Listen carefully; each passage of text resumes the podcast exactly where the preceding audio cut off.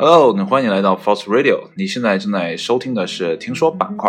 今天呢，我想跟你说一个我听到的，呃，比较伤感的故事。当然了，我并不会讲的特别伤感，因为我不是那种比较悲情的啊主播啊。当然了，我也不会讲的特别开心，毕竟呢，这是一个悲伤的故事。我只想呢，很平铺直叙的把这件事呢说给你听，然后呢，你看一看，呃，如果你遇到这样的事情，会。怎样做抉择吧？我觉得这样的事情可能会在很多人啊过往的人生当中发生过啊，很多人，但未必见得你会发生，也有可能呢会在很多人未来的时光里发生。毕竟收听我节目的人，我并不太确定啊他是什么样的年纪。那如果呢都跟我差不多，呃，兴许你都会经历过一些比较呃苦恼的事情。那如果你还年轻，可能刚啊读高中、大学，那。接下来的人生路还有很长，所以呢，你也有可能遇到很多意想不到的，起码呢是你之前不曾想象过的局面出现。那今天这是一个什么样的故事呢？这是关于啊失恋的故事。啊，失恋呢，可能对于很多人来说呢都稀松平常，但是呢，对于一个嗯从小就没谈过什么恋爱啊，然后大学里呢就遇到了自己的那个真命天子的女生来讲，失恋。或许会很痛苦，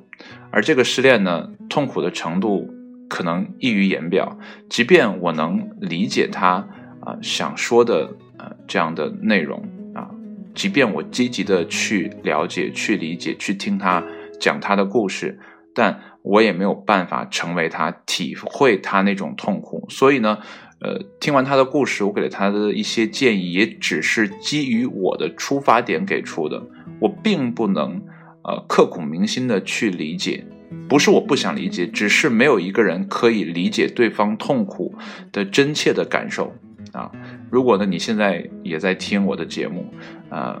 呃，请你不要太啊怎么样责备我哈，因为呃，这确确实实是呃真实的，因为没有任何一个人可以去了解另外一个人的真实的痛苦，除非呢，你有一些啊奇特的能力啊，比如说。啊，超强超强的，类似于超能力的同理心，兴许你会理解别人的那种痛苦和感受啊。但通过故事呢，我似乎能听得出来啊，他确实在遭受啊，不是一般人所能承受的这样的痛苦。但话又说回来啊，时间这个东西呢，真的是一味良药。随着时间的过去，然后呢，不断的去规划自己的生活，慢慢的，我相信啊，他也会走出来啊，也会。啊，获得一个不错的啊，接下来的人生轨迹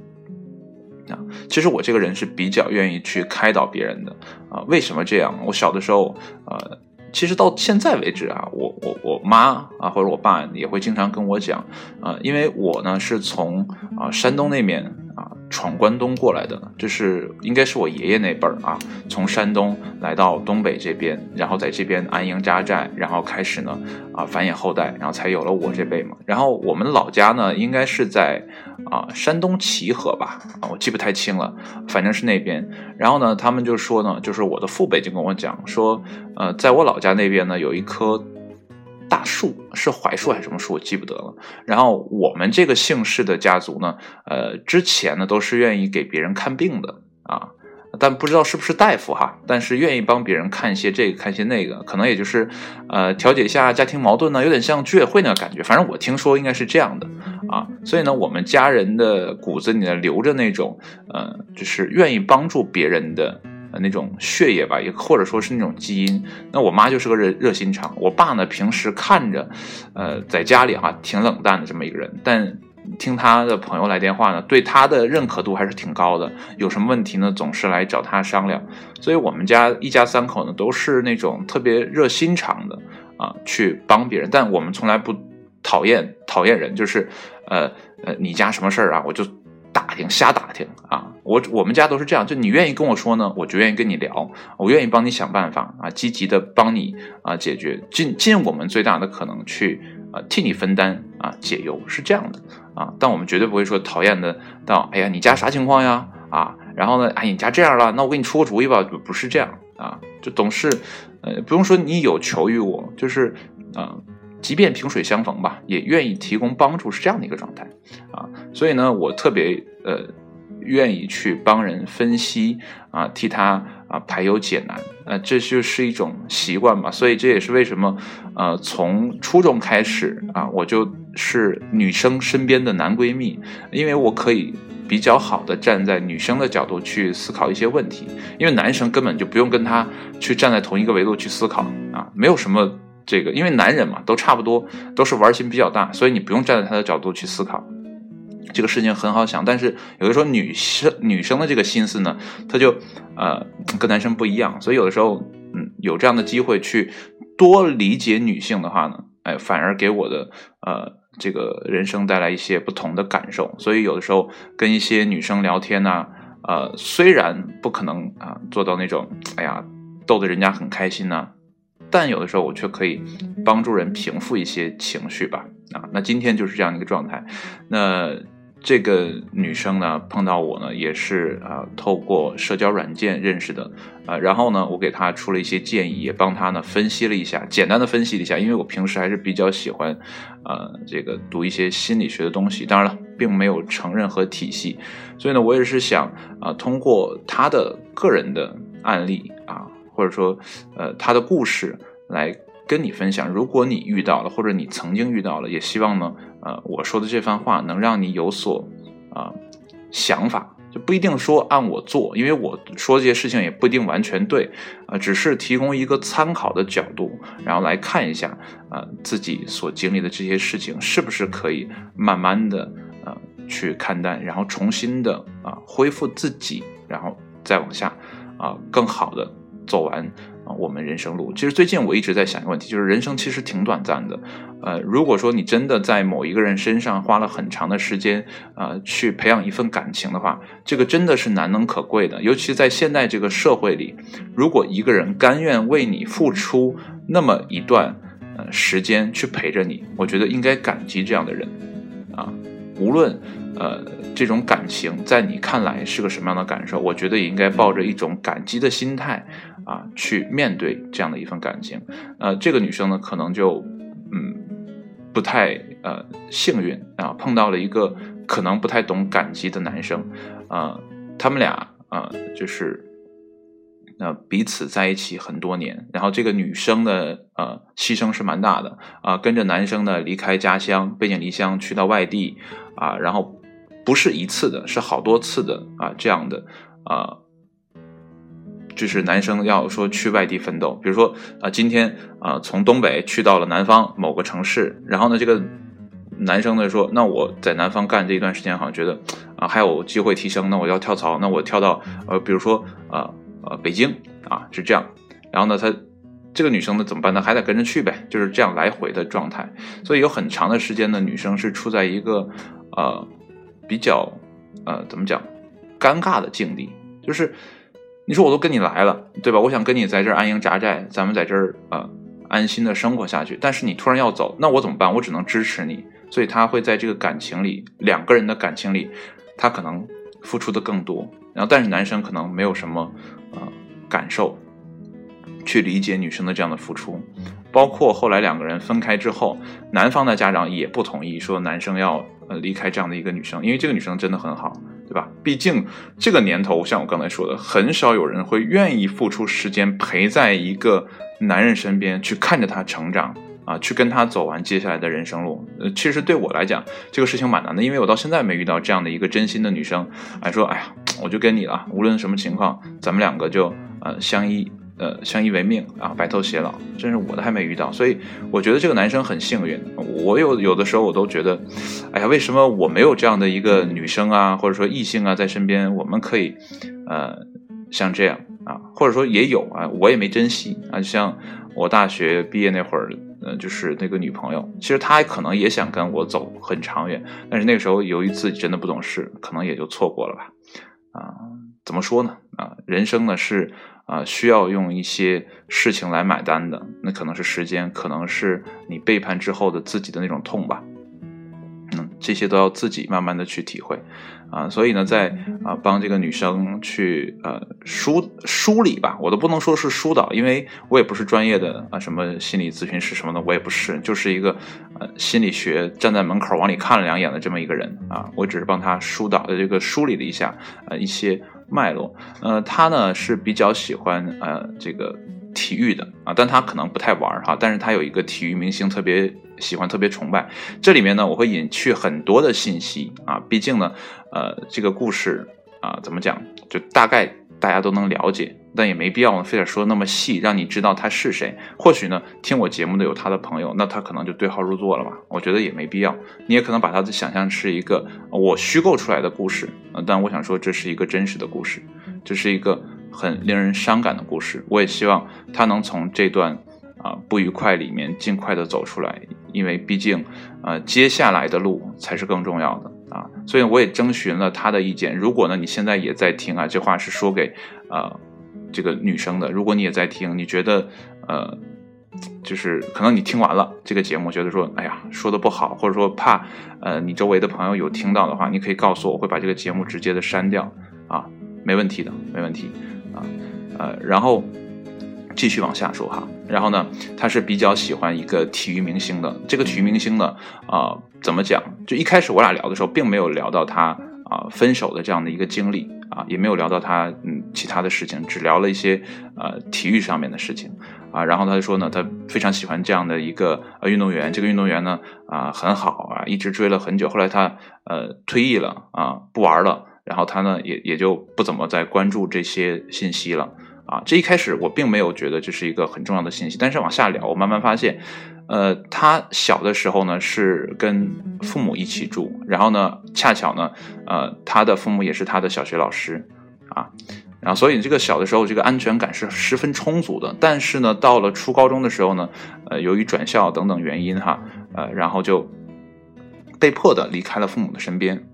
这个时候让我想起了一本书哈，我就立刻推荐给他了，也是樊登解读的，呃，就是呃什么解解码青春期那本书，之前在我的节目当中我也有提到过，就是说他在人生的，就是你你青春期的那个时间段呢，是各个年龄段的呃时间呢是非常不同的，你可能十一岁是个什么样子，十二岁是什么样子，就是每一个年龄的阶段，就哪怕是一年为单位的这样的一个阶段，人生都会有很不同的变化。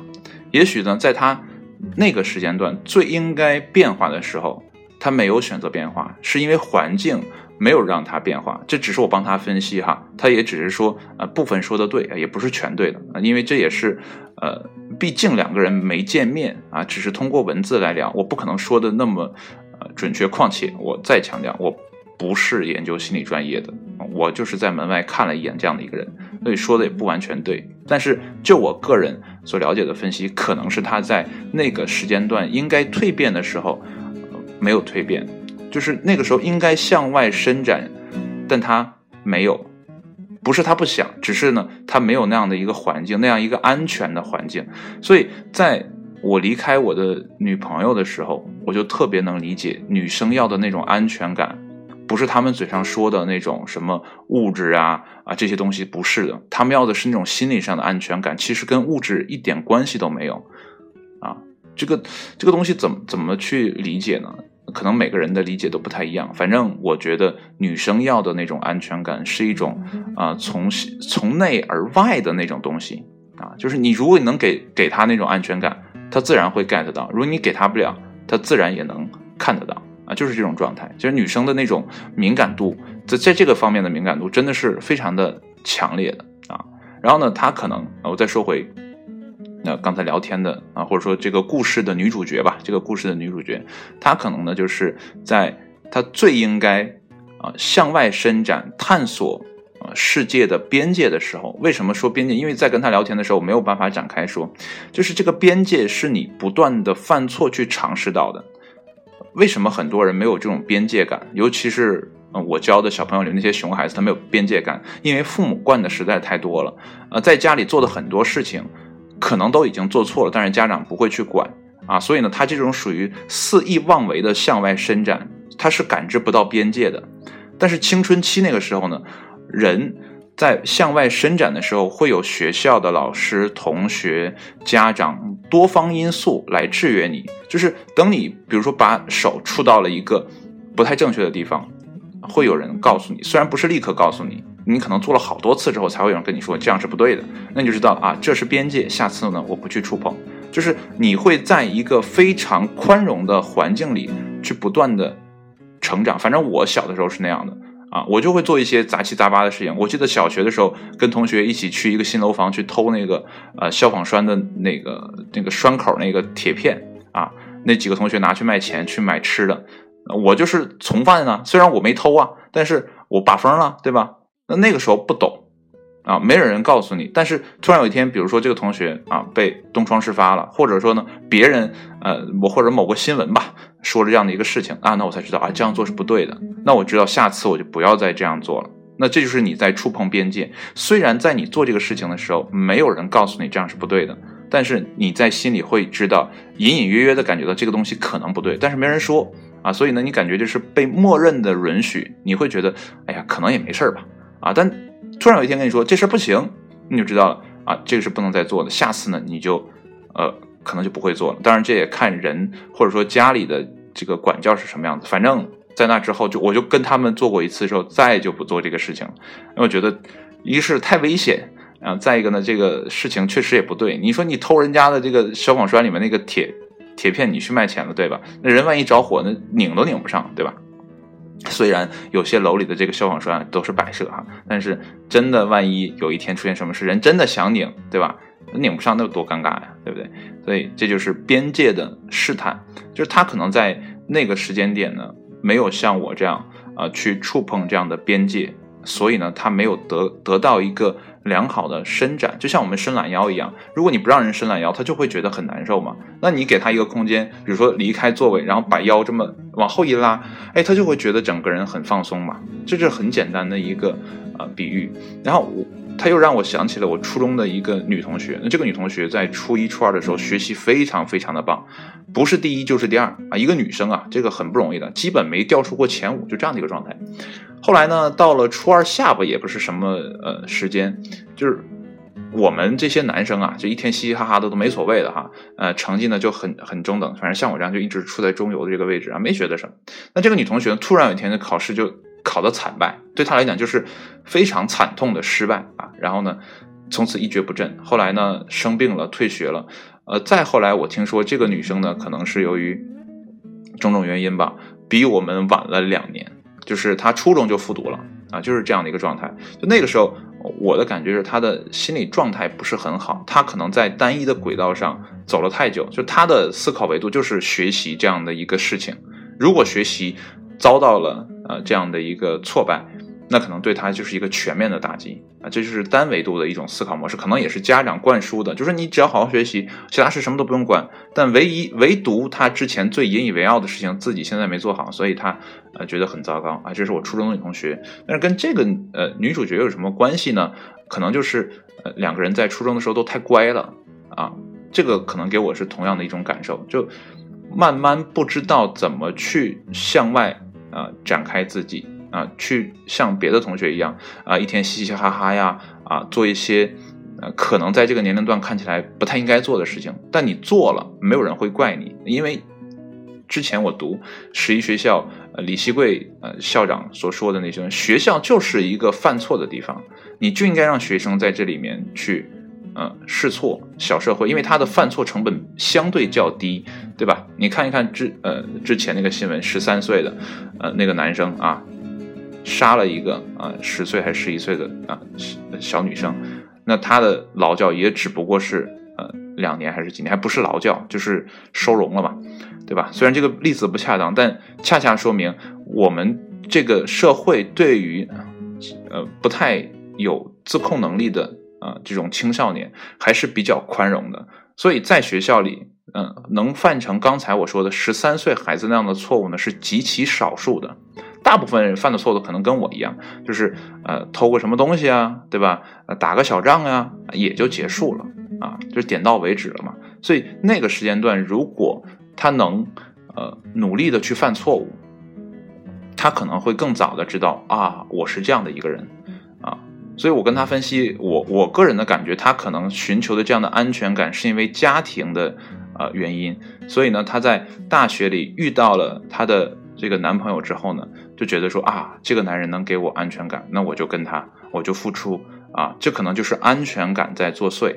啊。那这个安全感只是因为呃，女主角呃。没有找到属于自己的，就是不用依靠任何人的那种安全感，所以她必须把这个东西外化，投射到外面的世界，啊，所以这个我记得武志红的心理学里面也说过，就是我们有一些想法都是在向外投射，如果说你向内寻求不到一种东西，那你就会向外寻，啊，就是由内而外的去寻找你自己所缺的那个东西，你找的另一半。其实是你本应该成为那个样子，只不过呢，你在某些时间点啊，缺失了这样的一个成长的机会，对吧？然后你就没办法，只能向外寻找。所以我给他的建议就是什么呢？现在最重要的事情就是找回自己。嗯，从刚开始他说。呃，还没有往下说，我还没有帮他去梳理这个事情的时候，我就跟他说你要找回自己。我还给他推了一本，呃，说实话，特别鸡汤、特别鸡汤的，来自张德芬女士的啊，《遇见未知的自己》。说实话，这本书我在我跟我前女友分手的啊。的前一段时间啊，我记得是那年冬天，我俩是那年冬天分的手，然后是在那个呃相对早冬的时候，我买的这本书，我可能看了呃一部分之后，还是全看完了，然后我俩就分手了。就那本书对我的感受就是，呃，我我我分手之后的感受就是，我觉得我的女朋友可能很痛苦。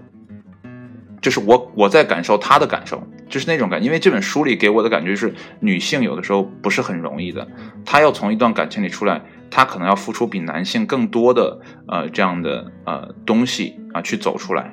啊，这个这个是很难的，因为女性她要呃有生育的这样的啊能力，男男性没有。对吧？男性你只要种完种子，你你走了就 OK。但是女性会为了你的那颗种子啊，怀胎十月，然后又以中国人的这个习惯又去坐月子，她会有一个很长的周期，来消减啊这样的一个痛苦，就是生孩子那种痛苦啊，还会有一种不安全感，就是我在怀孕的时候，我的男人在哪里？那我想要那种安慰的时候，他不在的时候，我这种安全感呢，我这种失落感是个什么样的状态？对吧？所以有的时候男人没有办法去。理解女人，然后总会产生一些不必要的争吵，就是因为这样，就是因为男性没有这种生孩子的痛苦，他也不用担心，呃，这个怀孩子的时候遇到一些什么风波呀，啊，生完孩子之后，呃，自己没有办法赚钱去养孩子，他都不用担心啊，他的工作就是，嗯，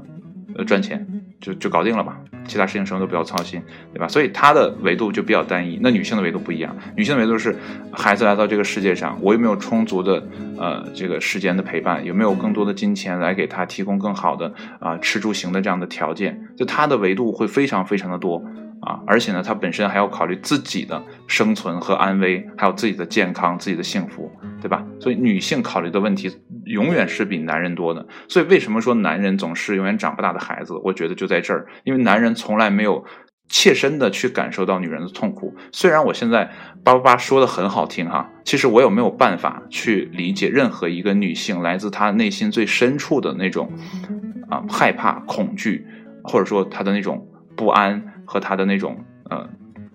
一种缺失安全感的那种恐惧啊，真的你是体会不到的。他的那种痛，可能只有他自己才能了解啊。虽然我说得出来，但未必见得我就懂啊，是这样。所以呃，换做呃这个我那个时候去讲的话，我读张德芬这本书，其实我是在感受我的女朋友在分手之后的那种痛，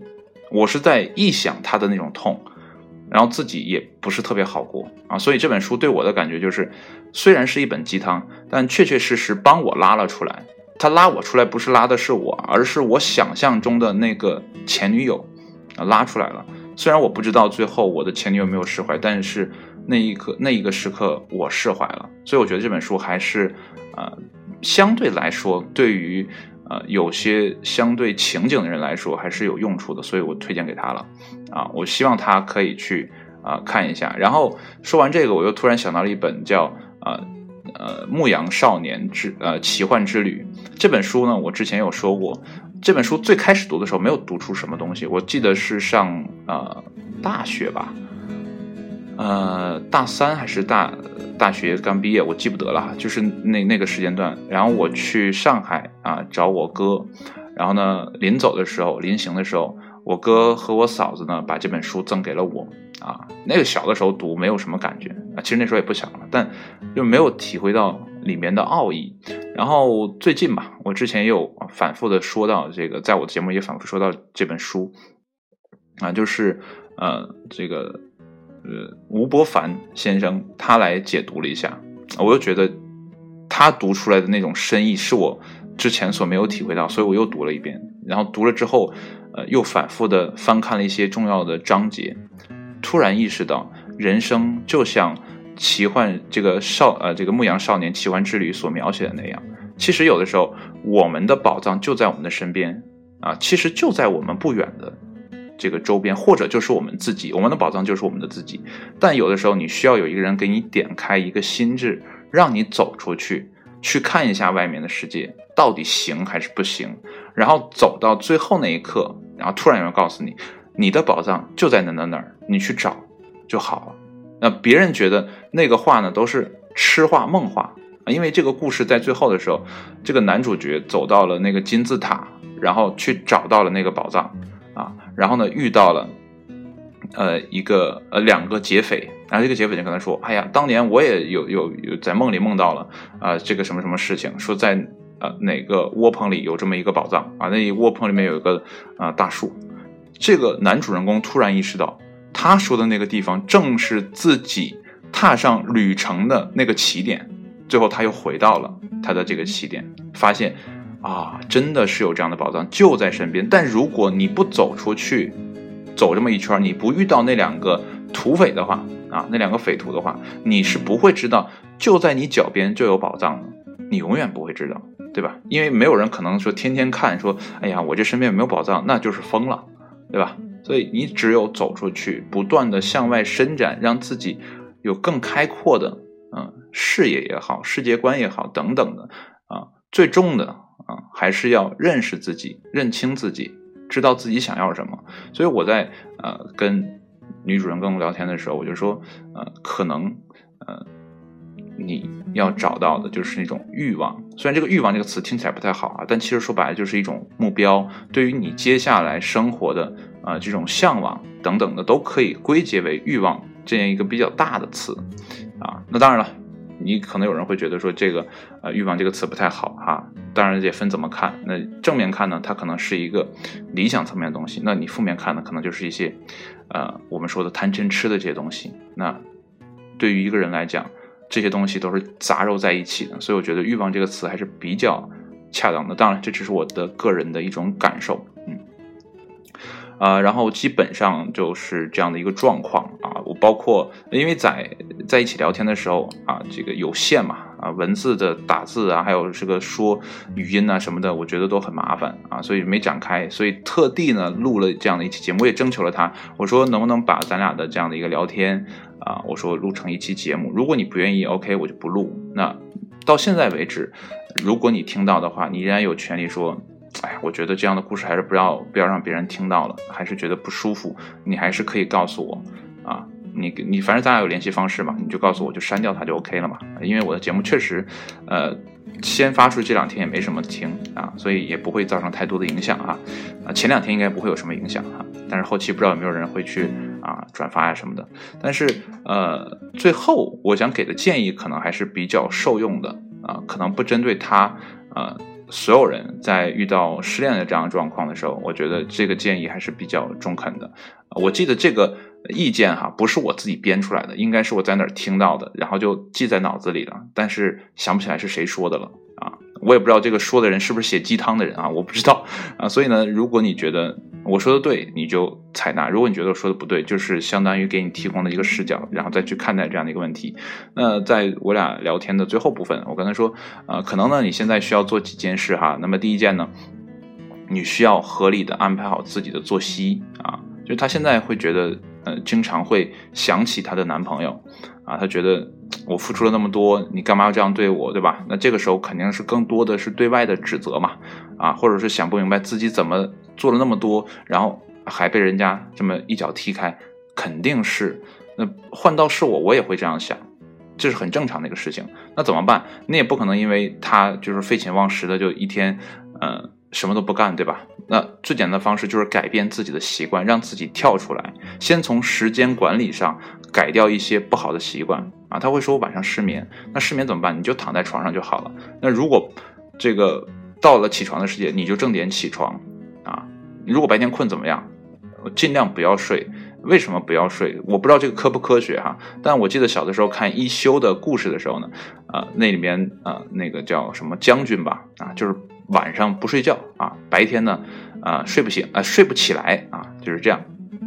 怎么办呢？就是老就是白天睡觉，晚上呢就总是失眠，就这样一个状态。那所以呢，他就找到一休说：“一休，你看能不能帮我解决这个问题啊？主要是这个周边的大臣也有点受不了了啊。比如说新右卫门。”啊，白天呢还要值班啊，晚上呢还得陪啊这个这叫什么来着？刚才说将军啊，还要这个风花雪月，你说他怎么办？他他累呀，对吧？你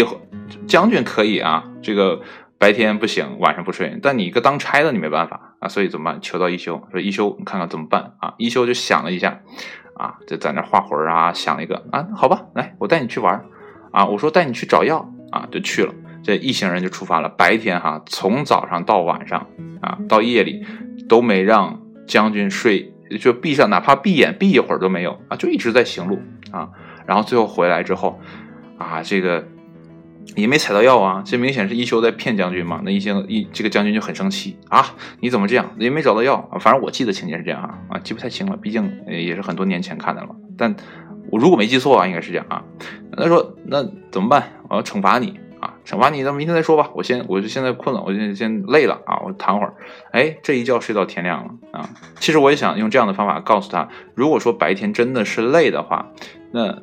你只有白天足够的累，晚上才能睡得一个好觉，你的精神才能放松，对吧？当然了，如果真的白天受不了的话，呃，适当的小憩会儿还是可以的，比如说十分钟、二十分钟。这里面也有一个意见，就是呃，如果呢你想喝咖啡提神的话呢，最好是先喝咖啡。啊，因为咖啡的起效时间呢，大概是十分到二十分钟的之后的样子，它有个滞后效应。那你最好呢是先喝一杯咖啡，然后喝完了之后呢，啊，紧接着入睡，你睡个十分二十分，因为那个时候你已经很累嘛，精疲力尽了嘛，让你定个表，然后等到这个时间过去了，你你也醒了，醒了之后呢，咖啡的劲儿也上来了，哎，这个时候你再应对接下来的时间，等到晚上再按时按点的去睡觉。啊，那这个时间段，我觉得还有呢，就是做一些啊，比如说呃汗蒸啊，啊这个沐浴呀，啊做一些这种呃，比如说瑜伽呀等等这种，嗯，让自己身体能放松的事情，那就是换一个想法。他自己也说，也希望呢去学习一些东西，让自己来分散注意力。我觉得这个很好。那这是我给他的第一条啊。算是建议吗？我也不太确定哈，啊，反正就是我觉得应该这样做会好一点啊，就是我想到的。我说那你就先安排好时间，啊，作息时间。接下来呢，就是给自己找事做吧，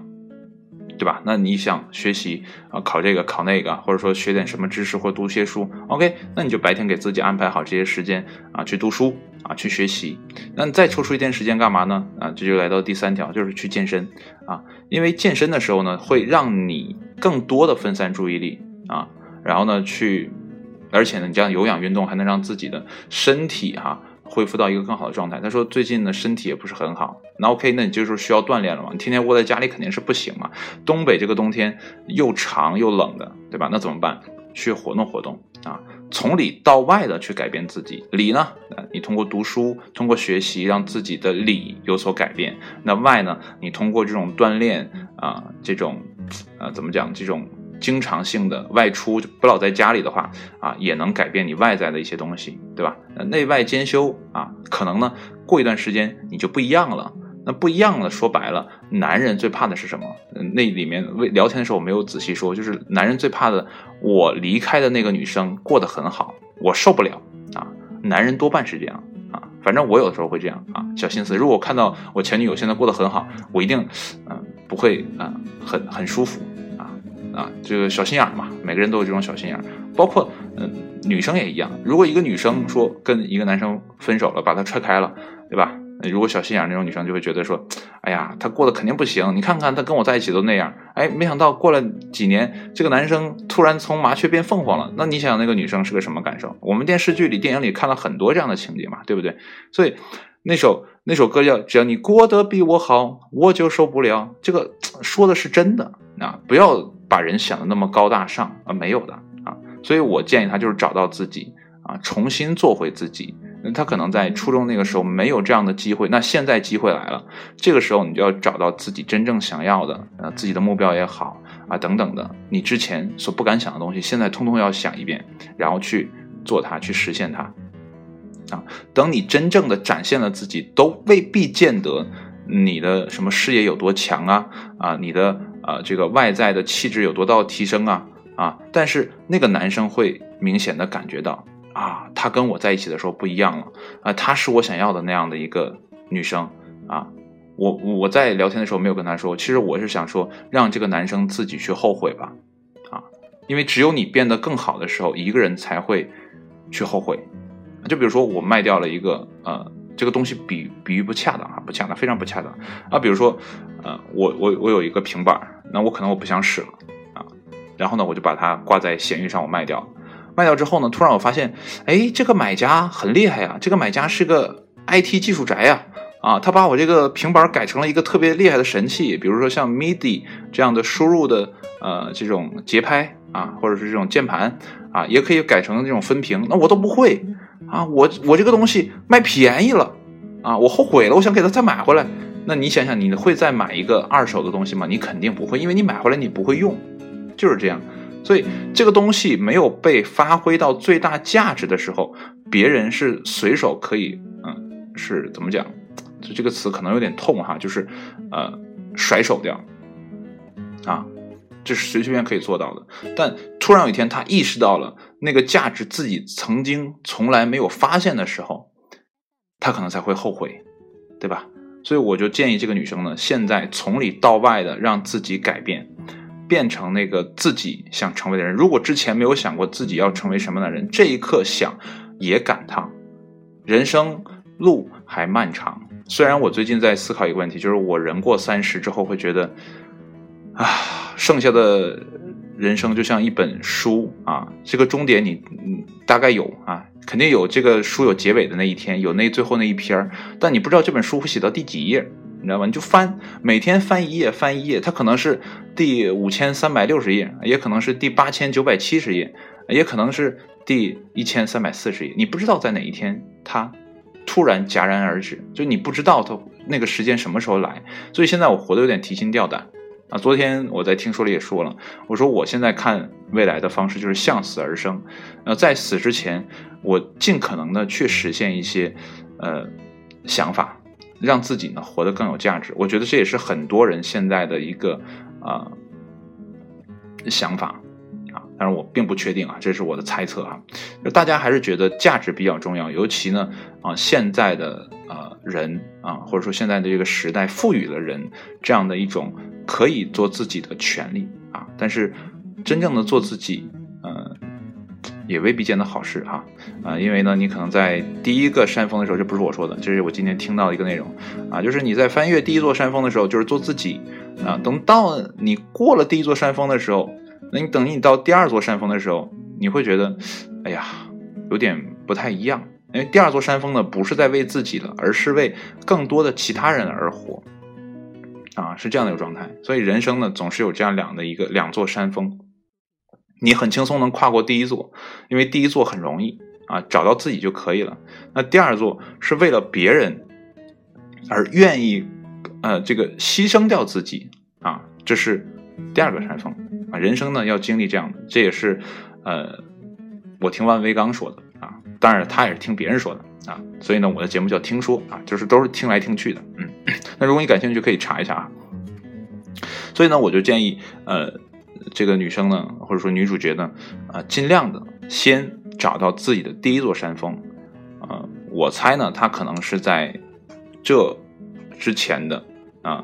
一段时间，自己的这段人生路上，可能还没有找到属于自己的那个里程碑，就是还没看清不是他找不到，只不过是因为太安全了。你想啊，从小学父母在身边，然后到了呃初高中的时候，呃，突然没有了那种依靠，他觉得哎呀很不安全，他就把自己封闭起来了。然后等到了大学，呃。那个又是一个环境，又是一个全新的环境，然后突然看到一个男生，呃，跟自己喜欢的那个呃运动员很像，那种感觉很像，啊，他就觉得，哎呀，我又找到了一个现实中的我的理想的样子，那我就跟他好了，我愿意为他付出一切，因为他能给我安全感。但说实在，他的那种安全感不如自己给自己来的更加安全，啊，所以现在。我的想法不知道对还是不对哈，人呢还是应该趁早的，呃，知道自己想要什么。所以为什么呃我一直会反复提到啊，我们俱乐部教出的一个小球员，他就是在十三四岁的样子，十二三的样子就知道了自己想要什么，这个是很难得的一个事情。不论他接下来会不会呃在这个理想上取得成功，我觉得这都不重要了，重要的是他在他最该知道自己想要什么时候，他知道了。啊，他还有机会去继续往下走，这就很关键。那你像我小的时候，我在初中的时候，我想说，哎，我知道我想要什么，但我没有那个机会去获得的话，啊，那我只能像棉花糖实验一样啊，只能说等，啊，等待时机成熟，对吧？但是他就不用了啊，那个小朋友就直接可以啊，呃，因为机会啊啊等等的东西啊，都允许他这样做。所以他现在过得很开心，啊，他现在在啊这个 MLB DC 啊，我觉得也是挺好的，啊，真的是很羡慕他。如果我的人生可以重来的话，我希望我可以是这位小朋友啊。如果再不要脸点，我可我希望比他还好一点啊。就是现在我都希望自己可以登上大联盟，就是小的时候就可以登上大联盟那种状态。那你懂我意思吧？啊，就有点不要脸。当然人生不能重来嘛，对吧？所以。既然我们遇到了这样的问题，我们就去积极的解决这样的一个问题，就是找方式方法嘛，啊，所以我归根结底想说的就是，无论遇到什么样的啊分手情况啊，因为我觉得有很多女生都会遇到这样的渣男啊，那这样的渣男是怎样培养出来的呢？可能也是由于女生缺乏这种的安全感，把所有的赌注通通的压在了这个男生的身上啊，他所以他做出任何一点。呃，错事啊，当然了，这件事很错哈，毕竟两个人在一起那么那么长时间了，而且你在分手的时候说面无表情，那这个可见这这这这这一段路走来，这个男生对这个女生的感觉啊，你可想而知，所以你也能想象得到，女生在这样的一段过程当中是多么的痛苦，尤其在分手之后，这样的感受是多么的痛苦啊啊！但女生我觉得也应该去想象一下，如何让自己。啊，更坚强起来啊，更能通过自己的努力就获得那样的安全感。当然了，我知道很多女生会对我这样的想法嗤之以鼻，说我们女生干嘛子呃，非得说要要要这样要那样啊？我们为什么就不能找一个好人，对不对？那问题是现在好人不多呀，啊，那怎么办呀？你只能先丰满自己，让自己内心外在都变得更加的充盈啊，你也许才能面对这样的暴击嘛。对吧？其实我觉得，对于这个女生来讲，啊，这样的一个经历，其实就是她，呃，前面这一小段人生路的一个暴击。但我觉得暴击有的时候也是好事，它让你看清了自己一些问题。就像一面镜子的时候，如果不出现问题的时候，你看不到自己身上的那些，啊，就是比如说衣服里面盖着的东西。那你等有。这个问题出现的时候，比如说你你胳膊痒了，或者说后背痒了，你可能才会脱下衣服去，哎，对着镜子瞅一瞅啊，我这起个小包啊，可能是这样，你才能真正的看到全局的自己，这也是个漫长的过程，未必见得我说的就对啊，我不会，我也不可能为我说的这些话呢负全部的责任，因为我也只是给他提供了一个视角而已。那如何呢？重新的让自己快乐起来，这还是一个很难的问题啊！因为每个人的版本都是不一样的，您不可能说把我的这个建议如法炮制的用到自己的生活当中，我也没有那么大的呃能耐。因因为如果说从就是做心理辅导这个角度来讲，我也没有那么多案例说我之前遇到过这样的事情，你这么做一定 OK。所以一切呢，还是基于自己的切身的感受，然后逐步的去调整。最最重要的还是先摸清自己的脾气秉性，然后找到自己的这样的啊快乐的源泉吧。我觉得每个人都有自己快乐的地方，就像心流里面写的那样啊。那可能我的快乐就是录节目的时候啊，我不用打草稿，我就可以说这段时间，嗯，四十分钟，对吧？我可以这种即兴的去说很多东西。我觉得这个时候就是我心流的体现，或者说呢，我在啊修电脑的时候，我心流有体现，对吧？人总要找到自己呃擅长的东西，然后把这个擅长的东西呢发扬光大啊，并不是说你学了什么就是什么，人生嘛啊，这个变化还是很大的，就像。我自己一样啊，大学呢学建筑，然后毕业呢也干了一年多建筑，啊，再后来呢做平面设计，再后来做棒球教练，再后来做什么呢？我现在有想法，但说出来可能会被人笑话啊，就像我节目的简介一样写的那样啊，不想当。啊，教练的厨子不是好导演吧？我记得我都记不得写的是什么，大概是这样的一个状态。所以接下来我还是想，啊，做服装设计，然后做导演啊。接接下来，嗯，还有很多事情值得去做嘛。也许呢，在那样的一个氛围里，我又可以体验到新的心流的状态。啊，所以我也只能给呃故事的女主角提供这些不太成熟的，啊，都谈不上是建议吧，就是一种。啊，全新的视角，或者你之前没有想过的这样的一个视角，啊，也许呢，你把自己跳出来，跳脱出来，从另外一个视角去看自己，啊，自己受伤的这个时候，啊，也许呢，你会有一个不同的结论，啊，给到自己。那有的时候我比较，呃，怎么讲？啊，做节目的时候比较喜欢。啊，A、B 分开，就是我自己把自己割裂开。我这一会儿呢说是对，然后下一会儿呢说这件事儿不对，然后我就反复的辩驳，最后我也没有办法给你一个呃合理的答案，因为我也不知道啊，我也是在摸索，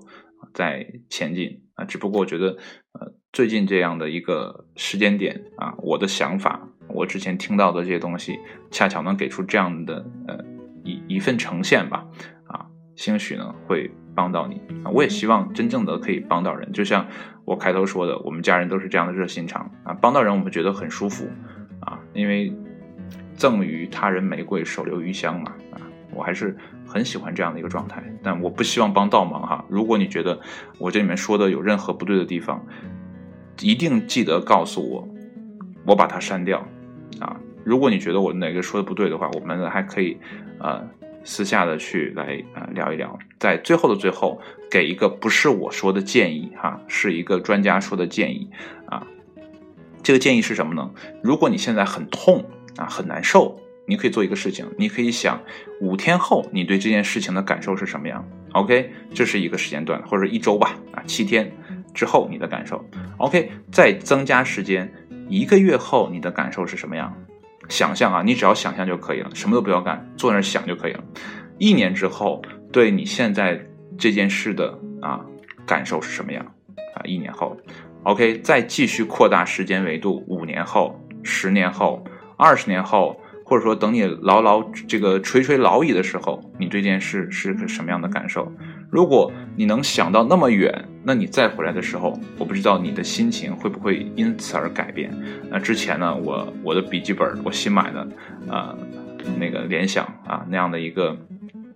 我必须要做个广告，这个笔记本真的还不错哈，而且它出了第二代，就 Yoga Book 啊，它因为我要拿它画画嘛，啊，它那下面呢是一块啊 Wacom 的那个。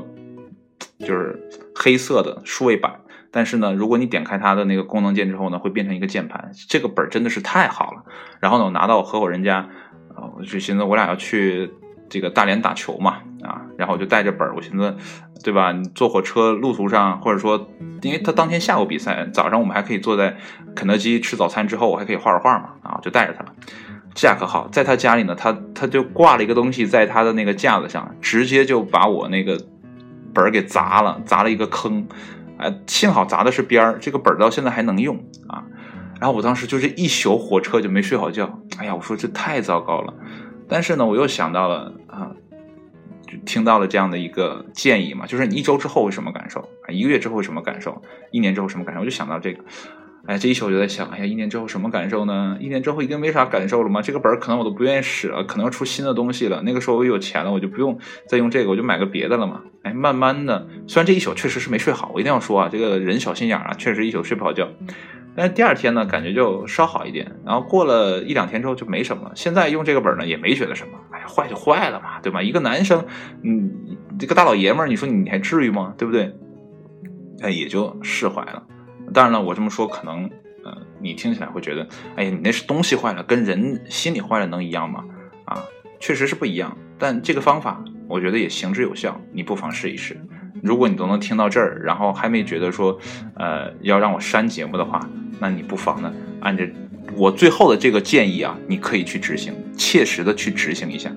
啊，因为并不需要付出任何的代价，你只要想象就可以了。嗯，坐在那儿啊，有一个啊空空的房间，你坐那儿想就可以了，啊，我觉得这就，呃，而且这个建议不是我说的，是人专家说的啊，我觉得专专家的。这个国外专家的意见还是值得听的啊，不是国内专家说的，一定要一定要说明不是国内专家，所以呢还是推荐给你。那如果啊除了这个故事的女主角之外，其他人也遇到过类似的事情，我希望呢你也可以啊通过自己的努力呢从这样的困局当中走出来。毕竟我们来到这个世界上，有些时候是要经历这样的痛苦的。只不过每个人经历的事情是不一样的，但可能痛苦的程度都差不多，因为没有一个人是例外的。就像我昨天说的，我们都不那么特殊，我们都很普通，所以你会遇到的事情，兴许我也会遇到，对吧？你能感受的那么痛的痛，兴许我在别的事情上也会体验到，嗯，所以每个人啊来到这个世界上都兴许差不多啊，最后都会回归到平均的一个状态啊，那怎么办？那遇到问题就解决问题喽，对不对？好了，今天的节目呢，我也就想啊说这么多了。我都没想录五十分钟，因为因为我想今天早点睡觉，明天还要去替课。但没想到又说这么多啊，不好意思啊，给自己道歉，应该让自己早点睡觉。啊，还是最后这句话啊，如果呢啊你觉得节目不 OK，告诉我，我就给它删掉。好了，今天就到这里吧，也希望。啊，所有跟我刚才故事里的女主角有类似情况的朋友呢，都可以早日的啊从阴影当中走出来。这个有些时候别人不太可能帮你，也不太可能给你。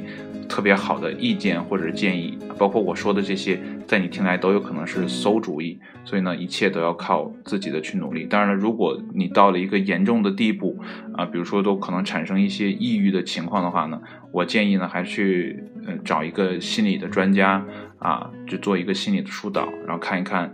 啊有没有什么方法让自己更快的走出来，因为承受太长时间的痛苦确实不太好。啊，确实不太好，因为这个叫具身认知观嘛，就是你这个思想有的时候想会在你的身体上有些外化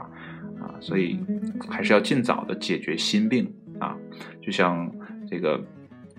像本山大叔说的啊，说破无毒嘛啊，解开它就好了。嗯，